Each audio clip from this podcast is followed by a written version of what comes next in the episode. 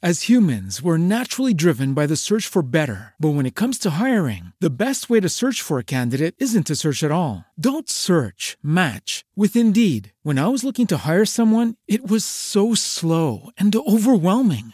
I wish I had used Indeed. If you need to hire, you need Indeed. Indeed is your matching and hiring platform with over 350 million global monthly visitors, according to Indeed data, and a matching engine that helps you find quality candidates fast. Ditch the busy work. Use Indeed for scheduling, screening, and messaging so you can connect with candidates faster. And Indeed doesn't just help you hire faster. 93% of employers agree Indeed delivers the highest quality matches compared to other job sites, according to a recent Indeed survey. And listeners of this show will get a $75 sponsored job credit to get your jobs more visibility at Indeed.com slash podcast. That's Indeed.com slash podcast. Terms and conditions apply.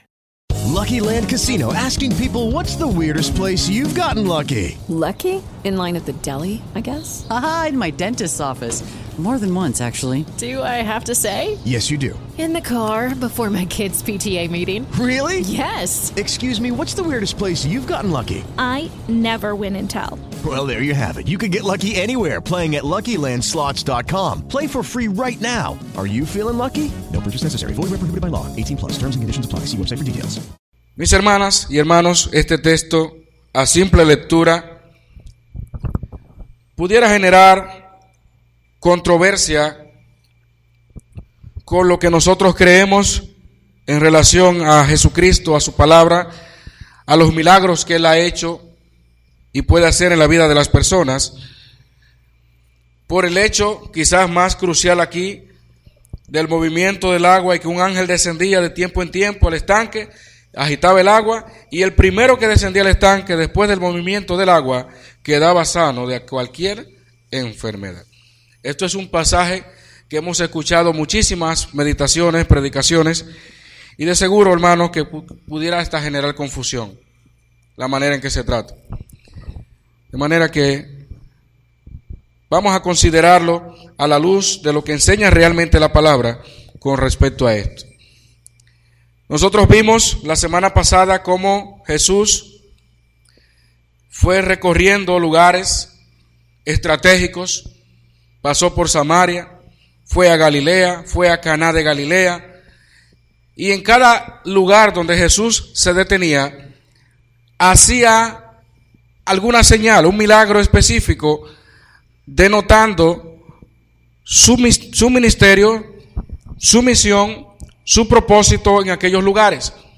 Y lo interesante del caso es que Jesús no solamente sanaba o hacía un milagro por hacerlo, sino que en cada cosa que Jesús hacía tenía una gran enseñanza para nosotros. Jesús no hacía las cosas eh, de manera fortuita, sino que había un plan estratégico. Y eso lo vemos de una manera muy específica cuando de manera intencional fue a Samaria, cuando regularmente los judíos se iban por otro lugar por la rivalidad que existía entre los samaritanos y judíos. Jesús, sin embargo, fue por la vía, no porque era la más cercana necesariamente, sino porque allí había una mujer que necesitaba escuchar su palabra. Y a través del testimonio de esta mujer dice que muchos creyeron en él. Luego Jesús, que estas personas estuvieron con él, que no querían que él se moviera de allí, dos días después salió de allí y se fue a Galilea. Pero fue a un lugar donde él había convertido el agua en vino. Se, era de esperar que lo iba a recibir una gran multitud de personas porque ya habían visto convertir el agua en vino. Y ahí entonces, dentro de esa fila, aparece un alto funcionario que tenía a su hijo, dice la palabra de Dios, a punto de morir. Y lo que él le dice inmediatamente, sin saludar, pudiéramos decir, o cualquier otra cosa, es, desciende que mi hijo muere, está a punto de morir. Eso fue lo que le dijo a Jesús. Pero descender no es que tú estás allá arriba y comienza a bajar. Estamos hablando de que tenían que pasar por un lugar montañoso, más de 25 kilómetros. Y la preocupación de este hombre estaba en que yo sé que Jesús lo puede sanar, por eso vine donde él. Pero el tema aquí, el factor tiempo, puede ser determinante. Porque si no llega a tiempo, no lo va a poder sanar y mi hijo va a morir.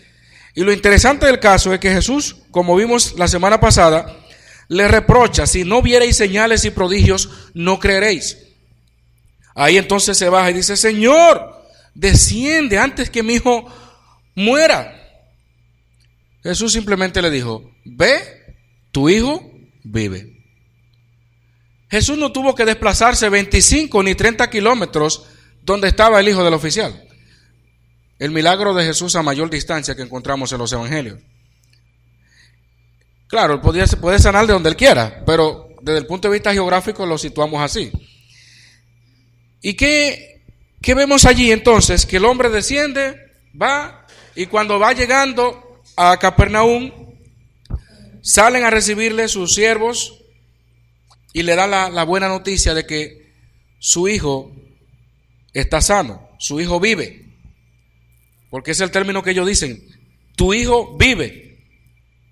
Pero hay personas que no se conforman con eso. Ah, está vivo, sí, pero entonces tiene esto, le pasó esto, se le... Entonces, ah, no, bueno, pues se hubiese quedado muerto, dicen gente. Lamentablemente, gente que son así. Pero el tema aquí es que ellos dijeron, tu hijo vive.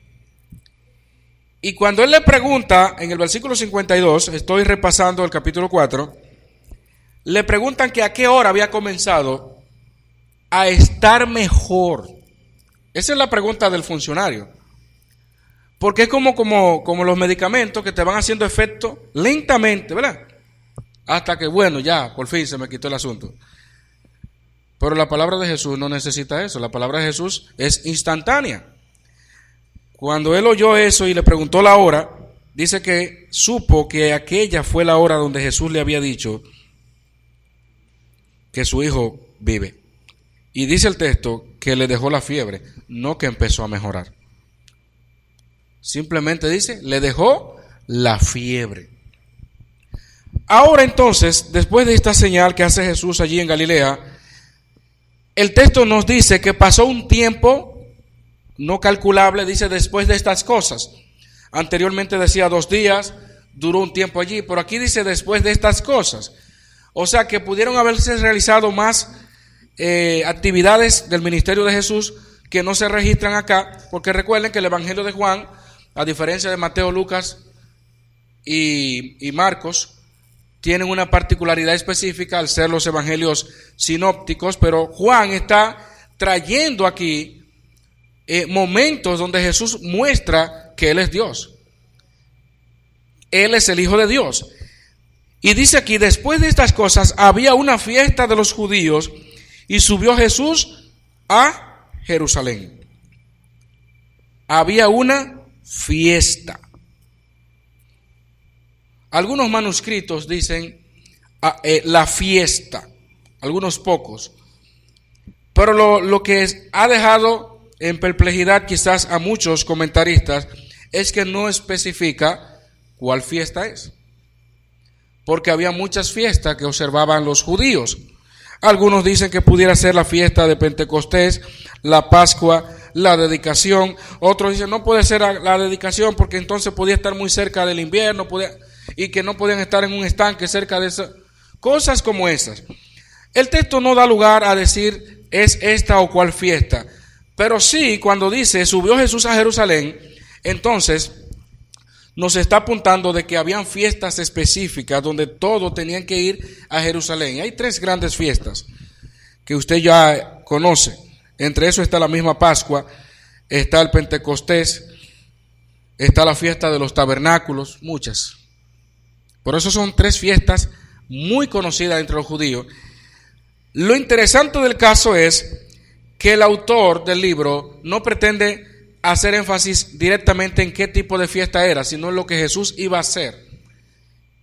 Y el hecho de que si era una fiesta donde todo el mundo subía a Jerusalén, entonces había una buena cantidad de personas. Entonces, miren lo que dice el versículo 2 acá. Y hay en Jerusalén, porque ahí está saliéndose de la fiesta. Porque él no va a hablar de la fiesta. Por eso dice, y hay en Jerusalén, cerca de la puerta de las ovejas, un estanque llamado en hebreo Betesta, el cual tiene cinco pórticos. Esa es la razón por la cual él no da énfasis directamente o no quiere enfatizar más bien en qué tipo de fiesta es porque se quiere centrar en algo específico. El tema de la fiesta es que era un, era un momento donde todos iban grandes cantidades de personas a Jerusalén. Y aquí se menciona un estanque. Noten esto, que en la Biblia, cuando se menciona una localidad, un lugar, y quizá como no tenemos un mapa geográfico para ir detallando necesariamente los movimientos que fue haciendo Jesús, pero realmente cuando el texto nos está mencionando un pozo, una cisterna, y por nombre, en este caso, algunos entienden que el nombre o el significado de Bethesda es casa de misericordia. Algunos lo, lo, mencionan o le dan el significado como casa de derramamiento. Hay diferentes opiniones. Lo interesante del caso es que se da el nombre del lugar y qué se hacía en ese lugar. Algo inusual, algo que pocas veces se ha visto en otros textos de las escrituras. Lo mismo que acabo de decir. En el versículo 3 dice que yacía una multitud yacía una multitud, era propio. Había una fiesta, todo el mundo iba a Jerusalén. Por esa multitud la está describiendo, la está delimitando a personas con problemas específicos de salud. Personas que tenían problemas de, de todo tipo. Dice el texto allí, versículo 3, enfermos, ciegos, cojos y paralíticos que esperaban el movimiento del agua. Hermano, yo no sé si usted a la hora de escoger, porque siempre hay gente de, dramática en toda la vida. Una vez escuché un programa que hablaba de las tantas formas de la gente morir y le hacían entrevista. ¿Cómo te gustaría morir? Bueno, a mí me gustaría morir ahogado, a mí me gustaría morir, dice, oye, electrocutado, a mí me gustaría y siempre aparecen gente que dice, no, a mí no me gusta morir de ninguna forma. Y quizás lo más natural es que la gente diga, a mí me gustaría morir de, de muchos años, en mi cama, de edad avanzada, pero nadie sabe de qué va a morir. Lo cierto es que hay personas que de manera sorprendente dicen que les gustaría morir de tal forma, como que le apasiona eso. Pero sin embargo, pocos dicen, me gustaría estar enfermo de tal cosa. Me gustaría estar ciego, me gustaría estar cojo, me gustaría estar paralítico, ahí como que nadie entra. Porque hay personas que prefieren morir que sufrir antes de morir. ¿Me entendió? O sea, hay personas que les es más fácil decir, bueno, si muero, me gustaría morir así. Pero a nadie le gustaría desear tener una enfermedad que prolongue su tiempo de dolor antes de su muerte. Aquí entonces tenemos un grupo de personas una gran multitud que esperaban algo específico, el movimiento del agua. La señal, la señal que ellos necesitaban para saber que su milagro se le iba a hacer era que el agua se agitara. Pero no solamente eso. Aparte de esa señal, ellos necesitaban entonces la suficiente rapidez para entrar al agua. Póngase a pensar por un momento este, este show, este espectáculo acá. Ellos están esperando que el agua se agitara. Hasta el momento esto resulta ser un misterio, ¿verdad? Porque hay muchas suposiciones de cómo era que se agitaba el agua. El texto dice claramente que un ángel descendía de tiempo en tiempo al estanque y agitaba el agua. Y como dicen algunos eh, comentaristas por allí, había eh, las fuentes que llegaban a Jerusalén, eran de forma intermitente. Un momento y después dejaban de, de fluir. Y algunos entienden que si este estanque estaba alimentado de una de esas fuentes principales de la ciudad, podía provocar de alguna manera u otra la agitación del agua. Por aquí se da una nota específica. Dice que un ángel descendía. Aquí no te está diciendo que era que si el agua que venía, que si bajaba. Aquí te está especificando un ángel. Y hermanos, esta es una de las tantas o de los tantos ejemplos que podemos encontrar para demostrar que aún en los tiempos bíblicos existían las supersticiones. No solamente ahora, que la gente ah, que tiene eh, limón debajo de, detrás de la puerta, que tiene sábila, que echa sal para arriba del zinc, para que la bruja... Y... Siempre ha existido eso, siempre. Las supersticiones. Ellos estaban esperando el movimiento del agua. Y este modo de operar dista y totalmente contradice la manera de operar como actúa el Señor. Póngase solamente a, pensar y ver en el texto el efecto que había producido esto.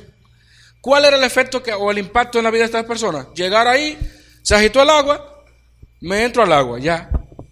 Dios no hace milagros a la ciega o simplemente con un propósito incierto. Cuando Dios hace las cosas en la vida de las personas, como lo dije hace un momento, es con un propósito. Ningún milagro que usted ve en la Biblia, cualquiera que sea, fue porque, ah, déjame sanarlo, te sané, oh, Dios te bendiga, vi tu mano.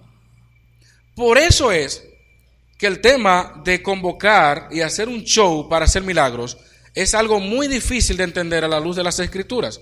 Porque nunca vemos al apóstol Pedro, nunca vemos al apóstol Pablo teniendo todas las características y dotados de la gracia de Dios para hacer esto y más, convocando a la gente para que para desvirtuar eh, el verdadero evangelio.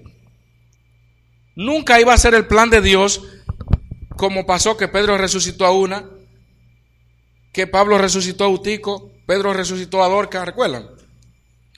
Y cada quien hizo lo suyo.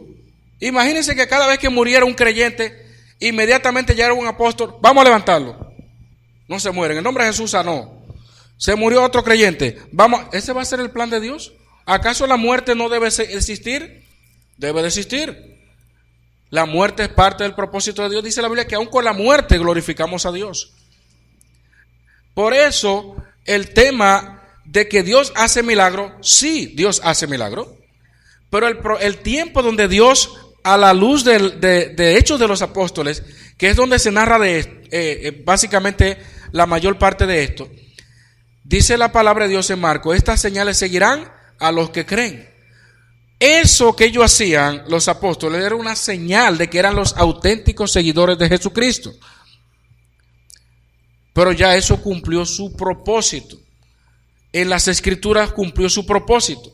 No era el plan de Dios de que cada vez que se enfermara sanara. Cada vez, no necesariamente, porque a veces Dios manda enfermedades como castigo en la vida de las personas. ¿Y quién soy yo para decirle, te declaro sano si Dios mismo lo está castigando con una enfermedad? Por eso cuando Timoteo tenía problemas estomacales, Pablo le dijo, ya no usa un poco de agua, sino bebe poco de vino por causa de tus achaques. Pero Pablo no le dijo, mira, llama ahí a los ancianos y que en el nombre de Jesús te quiten ese dolor de barriga o ese dolor de estómago, lo que sea. No, porque ya ahí se iba evidenciando que el tiempo que Dios le había dado a ellos, esa gracia especial, ya había cumplido su efecto. Y nosotros tenemos ese dilema hoy en día. El problema está en que no sabemos distinguir una cosa de la otra, porque pensamos que todos los milagros vienen de Dios y eso no es así. Satanás hace milagros. Y eso lo vemos inclusive hasta remontado en el tiempo de Moisés. Cuando dice la palabra de Dios que Moisés extendió su vara y se convirtió qué? Serpiente. Y los magos que estaban allí extendieron su vara y que se convirtieron serpiente también. ¿Con qué poder? ¿Con qué autoridad? Usted y yo sabemos que Satanás hace esas cosas. La diferencia está en que la de Moisés se comió a los demás, porque Dios es más poderoso que Satanás. Pero de que Dios hace milagro, sí lo hace. Dios hace milagro y nunca vamos a estar en contra de eso, porque lo ha hecho y lo hemos visto. Yo puedo decir amén. Todos nosotros podemos decir amén. Pero eso es la gracia de Dios en su tiempo y en su voluntad. No porque yo diga, voy a convocar y vamos a hacer milagros y en el nombre de Jesús se van a van a ser sanados. ¿Quién dijo eso? ¿Y si Dios no quiere? ¿Cómo yo puedo anteponer un milagro si Dios no quiere? Ah, si no es, ah, porque no tuvo fe. ¿Y quién dijo eso? Aquí vemos una persona que no se acercó a Jesús, sino que Jesús fue allá. Porque pensamos muchas veces que todo es porque no se acercó, porque no creyó. No necesariamente. Aquí vemos que es Jesús que va directamente donde el hombre y es Jesús que quiere sanarlo. Y es Jesús que quiere mostrar su misericordia. Miren aquí. Un ángel descendía. Qué bueno que no dice el ángel Gabriel, porque estuvieran venerándolo hoy en día. Qué bueno que no, dice el, ángel Miguel, porque bueno, a Miguel ya le han dado demasiada, demasiada al famoso San Miguel, que lo han desvirtuado. O dicen Rafael, porque también es un ángel Rafael, en el caso del catolicismo. Porque un ángel descendía de tiempo en tiempo al estanque, versículo 4, y agitaba el agua.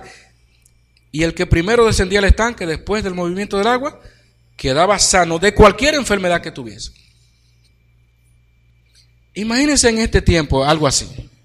Imagínense en este tiempo algo así. Entonces, bueno, me duele la rodilla, el otro me duele la cabeza, pero vamos a ver que se agite el agua. ¿A quién yo le voy a creer? ¿Dónde yo voy a depositar mi fe y mi confianza? ¿En qué? En el agua. ¡Ay, se movió el agua! Dios no hace eso así. Dios obra de una manera diferente. Por eso entendemos que esta superstición que se había generalizado entre ellos y que el enemigo eso es lo que provoca. Déjeme decirle que Satanás hace lo imposible porque las personas vean cosas que se dan desde el punto de vista humano bien o buena en sus vidas, pero lejos de Dios. Lejos de Dios. Pero a mí me va bien yo no soy cristiano. Y antes de yo, y cuando me convertí ahora las cosas no van bien. Y así, y gente que comienzan a razonar y dice, ¿por entonces la fe? ¿Qué usted prefiere? ¿Padecer con Cristo aquí y tener, heredar el reino de Dios? ¿O estar en abundancia y entonces pasar toda la eternidad en el infierno? Porque el mismo Jesucristo dijo eso. En el mundo tendréis que aflicciones. Confiad, yo he vencido el mundo. Aquí entonces yo no quisiera imaginarme algo parecido en nuestros tiempos, con la mente de ahora de la gente, que hasta ah, hicieran un comercio al lado de eso también, porque de una vez comienzan a vender cosas al lado del estanque. Te montan un negocio inmediatamente de lo que sea ahí, le sacan provecho. Si hay que venderle eh, una silla de rueda, un paralítico que, con un botón llegue al estanque y se tire, óigame, créame que la mentalidad de la gente de hoy, en algo parecido así, hubiera sido desastroso. Ah, que los ciegos le ponen unos lentes que le saca la visión de allá de, donde no se sabe, para que vea por dónde que hay que correr. Un negocio grande. Jesús va a ese lugar y me llama la atención esto, porque lo que ha generado el, el tema de discusión aquí es que Jesús no censura esa práctica, sino que él va a algo específico. Por eso teníamos que aclararlo primero. Porque nos quedamos lo primero y inmediatamente decimos, ah, pero míralo ahí entonces. Por eso es que cuando yo me tiro en tal río, mira, yo me siento que es algo nuevo y la gente comienza a crearse cosas, crearse cosas. Y mira, ahí hay un árbol en ese, en ese río donde yo me baño, que cada vez que me... Y es una cosa, mira, que yo me siento bien. El enemigo le encanta eso, que la gente desvirtúe su fe en el verdadero que es Dios. Jesús va a aquel lugar, no con ánimo de juzgar a aquellas personas, no con el ánimo de, ofender o avergonzar, porque él sabe que hay una ignorancia acá. Ignorancia. Dice, había allí un hombre que hacía 38 años que estaba como enfermo. 38 años. Eso es fuerte, hermano. Quizá en esto no hacemos tanto énfasis. Pero póngase a pensar. 38 años padeciendo. Y una gente que tiene una semana con un dolor aquí dice, yo no puedo vivir. 38 años, enfermo. Eso debió ser algo bien, bien desesperante. Por eso Jesús se fue al caso más difícil. Porque podían haber gente con un dolor aquí, pero podían moverse, se tiraban de como sea. El primero que caía en el estanque era, era, era así el efecto. Imagínense la cantidad, eso como la lotería. Juegan miles y miles de personas y se sacan cuánto. ¿Cuántos se sacan? Dos o tres. Por eso es que lo publican. Imagínense que hubiese sido al revés. Publican todo lo que perdieron. ¿De dónde que sacan esos, esos millones acumulados? De lo que pierden. Ahí se ve claramente que es rentable el negocio. Lo que pasa es que la gente no piensa así, la gente quiere dar un golpe de suerte y punto. Cuidado lo que si algún cristiano se debilita en la fe. Hmm. Y había allí un hombre que hacía 38 años que estaba enfermo. Cuando Jesús lo vio acostado y supo que llevaba ya mucho tiempo así, le dijo, ¿quieres ser sano? Mire lo que hace el Señor. La mente de este hombre estaba concentrada, al igual que el funcionario de la semana pasada que vimos, que estaba concentrado en que Jesús descendiera a su casa. Aquí este igual, estaba centrado en que quién me va a mover, cómo me muevo al agua, porque eso es lo que hace el enemigo. Que la gente confíe y dependa de un madero, dependa de una, de una taza de un cuadro, de una cosa rara. Jesús tuvo compasión de él. Jesús va al caso más difícil, al que quizás nadie le iba a hacer caso ahí. Porque déjeme decirle que a la hora de la verdad, la gente, quizás hay tres cosas que pudiera yo mencionar aquí, por las cuales las personas son capaces de lo que sea o correr o hacer una fila, lo que sea. Y ahí se ve. Número uno, comida. Óigame, usted pone un asunto de comida regalada en cualquier sitio y hay una multitud peleándose por ese plato de comida. Gracias a Balaguer y a muchos más que, que enseñaron esa cultura, lamentablemente. Por dinero. ¿Por qué la gente va a los bancos? Y te pueden durar a dos y tres horas haciendo una fila. Porque hay dinero. Y más si es para retirar. No, estamos hablando claro. Y la tercera, por sanidad. Ustedes ven los estadios, cómo se llenan de personas. ¿Qué es lo que quieren? ¿Qué es lo único que le interesa? Que se agite el agua. Que venga el otro, cada quien tiene su señal, uno hace así, el otro da un cocotazo, el otro da un pie, le da en el, en, el vientre a las mujeres para que puedan dar a luz. Hay muchísimas cosas raras que hay. Pero cada quien está buscando, en el fin y al cabo, ¿qué es lo que está buscando? Que se mueva el agua, no, que, no tener un encuentro personal con el Señor. Jesús tiene misericordia. Y oigan lo que él le pregunta a este hombre de tanto tiempo. ¿Quieres ser sano? Pareciera como una pregunta retórica, obviamente, porque ¿cómo es posible? O sea, ¿qué yo hago aquí? Póngase a pensar eso, porque es como que hay eh, alguien está dando comida, yo tengo un hambre, mira, terrible, él me dice, ¿quieres comer? ¿Pero cómo que si quiero comer? Pero por algo estoy aquí, por algo tengo 38 años y vengo aquí. Podía responder así si él quería. ¿Quieres el sano? Señor, le respondió el enfermo, no tengo quien me meta en el estanque cuando se agite el agua. Y entre tanto que yo voy, otro desciende antes que yo. Y estaban ahí. Se agitó el agua, ahora corran ahora. Se agitó el agua. Imagínense el que está ahí, que no podía moverse. Y lo triste del caso es que no, hay, no había alguien que dijera, por, por lo menos vamos a agarrar a este hombre, como aquel, como aquel que, que rompieron el techo, ¿se recuerdan? Los cuatro amigos, para, y colgaron un hombre y se lo llevaron a Jesús ahí, amigos de fe. Aquí no había nadie que se apareciera. No tengo quien me, me meta en el estanque cuando se agite el agua. Él está diciendo su realidad. Jesús no lo va a juzgar, le va a decir, pero tú si eres ignorante, tú si eres supersticioso. Ahí tenemos que aprender nosotros a manejarnos con las personas que vienen con supersticiones. Con amor, con misericordia hay que tratarlo. Porque es la, ignorancia, hermano. Todos nosotros, de alguna manera u otra, quizás la, generación de este tiempo no tanto como la, la anterior, pero arrastraban una serie de supersticiones que uno dice, pero ¿de dónde yo saqué eso? Analice su vida, analice cosas que usted dice. Aún los verdaderos cristianos evangélicos, hay frases que dicen que, bueno, ¿dónde la sacó? Por ejemplo, un evangélico evangélico decir, ay Virgen de la Alta Gracia, ¿de dónde sacó eso?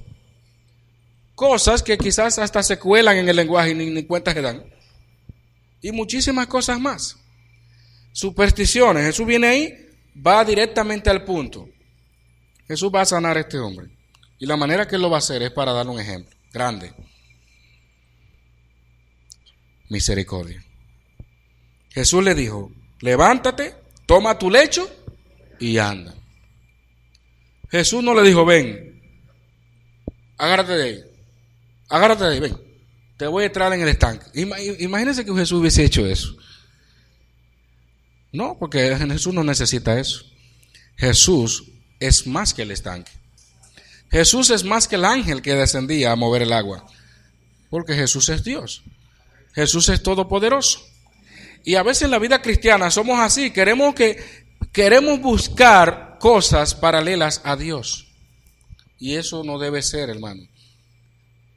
A veces queremos sincronizar la fe en Dios con las supersticiones que traemos del pasado. No, yo creo en Dios, claro, pero hay una bruja en el zinc. Entonces déjame tirar esta huesal porque, por si acaso, pero, pero yo creo en Dios. Yo creo en Dios, pero oigo como cosa rara. Déjame ponerle un Salmo 90 ahí con un palo de palo de fósforo ahí en cruz y como me enseñó la abuela, pero yo creo en Dios. No, no se puede. Creer en Dios no necesita le añadamos cosas que lamentablemente quisieran, pero no van a hacerlo, suplementos de la fe. Y déme decirle que eso es pecado. Eso no es menos de ahí. Eso es pecado. Cuando usted comienza a, jugar entre Dios y las cosas de este mundo. Mano, tenemos, necesitamos pedirle a Dios que nos quite cosas que posiblemente tengamos. De eso una vez lo hablamos en el programa radial. El cristiano y las supersticiones. Usted ve un cristiano orando muy tranquilo ahí. Estábamos orando, pasó un gato negro. Y con. No, ya. Pasó un gato negro en medio de una oración. De una vez en que un demonio que anda por ahí. Hermano, no es mentira. Hay muchas supersticiones. Cuidado si pasa debajo de la escalera. Cuidado que. Yo recuerdo que una vez tenía una, una gomilla aquí como, como cinco de diferentes colores, amarilla, roja, se veía, parecía raro realmente. Y alguien se me acercó y me dijo, mira, tiene tres demonios de diferentes colores. Me dijo a mí. Y yo, tres, tres, tres demonios. Y yo, bueno, yo no sabía nada de eso en ese entonces, pero yo hasta cierto punto me atemoricé. Cuando usted conoce a Cristo en su corazón, cuando usted conoce la palabra, usted automáticamente se desliga de esas cosas. Yo lo puedo dar como testimonio, hermanos. Una vez, y creo que lo mencioné aquí, escuché a unos vecinos hablando sobre Bacá.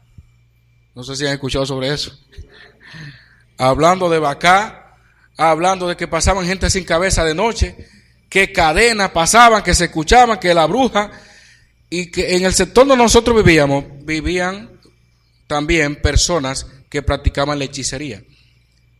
Realmente hubo un tiempo aquí en San Pedro de Macorís que casi en todos los barrios habían brujas y brujos y, gente que se consultaban. Por eso yo hablo de la generación pasada. Porque uno venía arrastrando cosas de pequeño. Yo le tenía, o sea, yo, escuché esas, esas conversaciones así. Y entró un pánico en mi vida que yo no lo sabía explicar. Y por eso cuando yo estaba en el colegio, que había que hacer tareas y visitar una casa y esto, investigar, yo no quería ni que me diera la noche yo le tenía fobia a la noche, literalmente. Fobia. Porque pensaba que me iba a parecer algo raro. Y yo relajaba con, yo relajaba con los muchachos, hacíamos la clase, llegaba la noche. Eh, ¿Te quieres ir tan temprano? ¿Qué pasa? ¿Tienes miedo? No, tranquilo. Yo me iba. hermano, miren, el temor era tan fuerte. El temor era tan fuerte que yo no podía ni abrir la ventana. Era algo terrible que yo estaba pasando, hermano. Yo no sabía lo que era, muchacho al fin, pero sí sé que la raíz de, ese temor a la noche vino de esa conversación. Y yo me había creado eso en la mente. Y Satanás se había aprovechado de eso. Que eso es lo que hace el enemigo. Cuando yo me convertí, yo ni cuenta me di cuando se me fue eso. Ni cuenta me di cuando yo le entregué mi vida a Cristo. Y conoceréis la verdad la verdad os hará libre, en todo el sentido de la palabra. Hermanos, este hombre podía tener muchísimas cosas en su cabeza, Pero quien llegó a su vida calmó sus temores, le dio la sanidad sin necesidad de tirarse al estanque. Por eso dice el texto en el versículo 9, y al instante aquel hombre fue sanado, porque fue Jesús que lo dijo, y tomó su lecho y anduvo. Y aquí viene la nota discordante, y era día de reposo. Esto es un pasaje ya que sigue a continuación, donde ellos eh, comienzan a debatirse con Jesús sobre el tema del día de reposo. La semana que viene se continuará con esta parte, pero queremos dejarlo hasta aquí, con este episodio específico, antes de entrar a este gran debate de Jesús con los judíos. Pero hermanos, aprenda y entendamos algo. Dios no necesita que se agite el agua. Dios no necesita cosas extraordinarias para hacer su, su obra en tu vida. Dios no necesita hacer un show. Dios necesita decir la palabra y se cumple. Porque Dios así es que actúa. Este hombre, la pregunta es, ¿él fue a Jesús? Él no fue que fue a Jesús, Jesús fue a él. Él dijo en ese momento, Señor, creo en ti, sáname. Él le dijo simplemente, no tengo quien me meta en el estanque cuando se agite el agua. Y entre tanto que voy, otro desciende antes que yo. ¿Ejerció fe en esa palabra? No. Él está pidiendo que, que lo ayuden al estanque. Y sin embargo, Jesús, sin, sin él aún expresarle fe en Jesús, como él tiene misericordia, dice, levántate, toma tu lecho y anda. Cuando Dios va a hacer un milagro en la vida de una persona, lo hace como cuando Él quiere, como Él quiere y a la manera que Él quiere. Esa es la realidad. Eso es un ejemplo claro, hermanos, que nos presenta las Escrituras para entender a Dios, cómo Él actúa, cómo Él hace sus milagros. As humans, we're naturally driven by the search for better. But when it comes to hiring, the best way to search for a candidate isn't to search at all. Don't search, match with Indeed. When I was looking to hire someone, it was so slow and overwhelming. I wish I had used Indeed. If you need to hire, you need Indeed. Indeed is your matching and hiring platform with over 350 million global monthly visitors, according to Indeed data, and a matching engine that helps you find quality candidates fast. Ditch the busy work. Use Indeed for scheduling, screening, and messaging so you can connect with candidates faster. And Indeed doesn't just help you hire faster. 93% of employers agree Indeed delivers the highest quality matches compared to other job sites, according to a recent Indeed survey. And listeners of this show will get a $75 sponsored job credit to get your jobs more visibility at Indeed.com slash podcast. That's Indeed.com slash podcast. Terms and conditions apply. Lucky Land Casino asking people what's the weirdest place you've gotten lucky? Lucky? In line at the deli, I guess? Aha, in my dentist's office. More than once, actually. Do I have to say? Yes, you do. In the car before my kids' PTA meeting. Really? Yes. Excuse me, what's the weirdest place you've gotten lucky? I never win and tell. Well, there you have it. You can get lucky anywhere playing at LuckyLandSlots.com. Play for free right now. Are you feeling lucky? No purchase necessary. Void where prohibited by law. 18 plus. Terms and conditions apply. See website for details.